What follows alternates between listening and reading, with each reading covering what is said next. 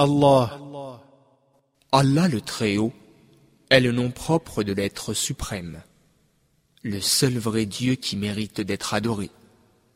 Ce terme n'a pas de genre ni de nombre.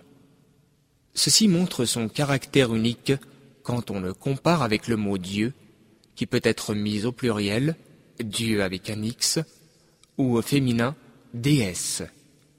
Allah le Très-Haut est le seul créateur de l'univers, des cieux et de la terre, des humains et des djinns, des végétaux et des animaux, des objets animés et inanimés, et de ce qui est visible et invisible. La création et l'ordre lui appartiennent. Il décide ce qu'il souhaite, et il n'y a personne qui peut inverser sa décision. Il possède les clés de la science absolue qui va au-delà de la capacité humaine.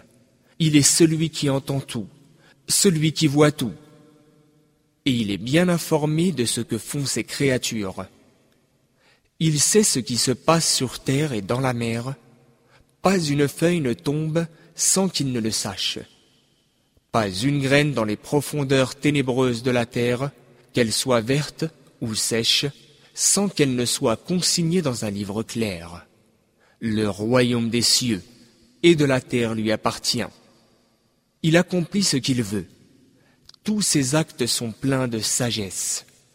Il sait tout ce qui se passe dans l'univers et bien plus encore avant même que cela ne se passe. Personne ne peut changer ce qu'il a décrété. Il est le Dieu unique, le seul digne d'être adoré. Rien, pas un être, pas une chose ne mérite d'être adoré à ses côtés. Allah le Très-Haut possède les plus beaux noms et les attributs les plus parfaits. Ceux-ci doivent lui être attribués d'une manière qui sied à sa majesté. Premièrement, sans changer leur signification claire, en pensant que tel nom ou tel attribut revêt un sens autre que ce qui a été rapporté par le Coran ou la tradition, as-Sunnah. Deuxièmement, sans renier leur signification, entièrement ou partiellement, ou par des voies d'interprétation. Troisièmement, sans les représenter ou les comparer à l'une de ces créatures. Allah le Très-Haut dit dans le Coran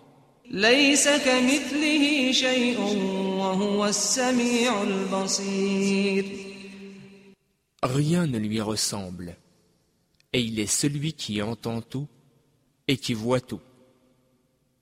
L'attestation de foi, il n'y a de divinité digne d'adoration qu'Allah, la ilaha illallah, signifie que rien ne mérite d'être adoré en dehors d'Allah le Très-Haut, et qu'au contraire, il est le seul qui mérite d'être adoré sans aucun associé.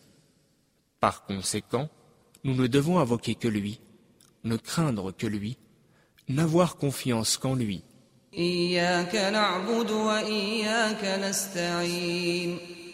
C'est toi que nous adorons, et c'est auprès de toi que nous cherchons assistance.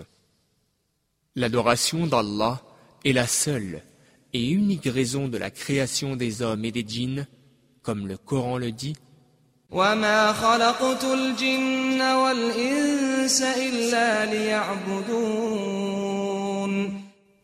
En vérité, je n'ai créé les hommes et les djinns que pour qu'ils m'adorent.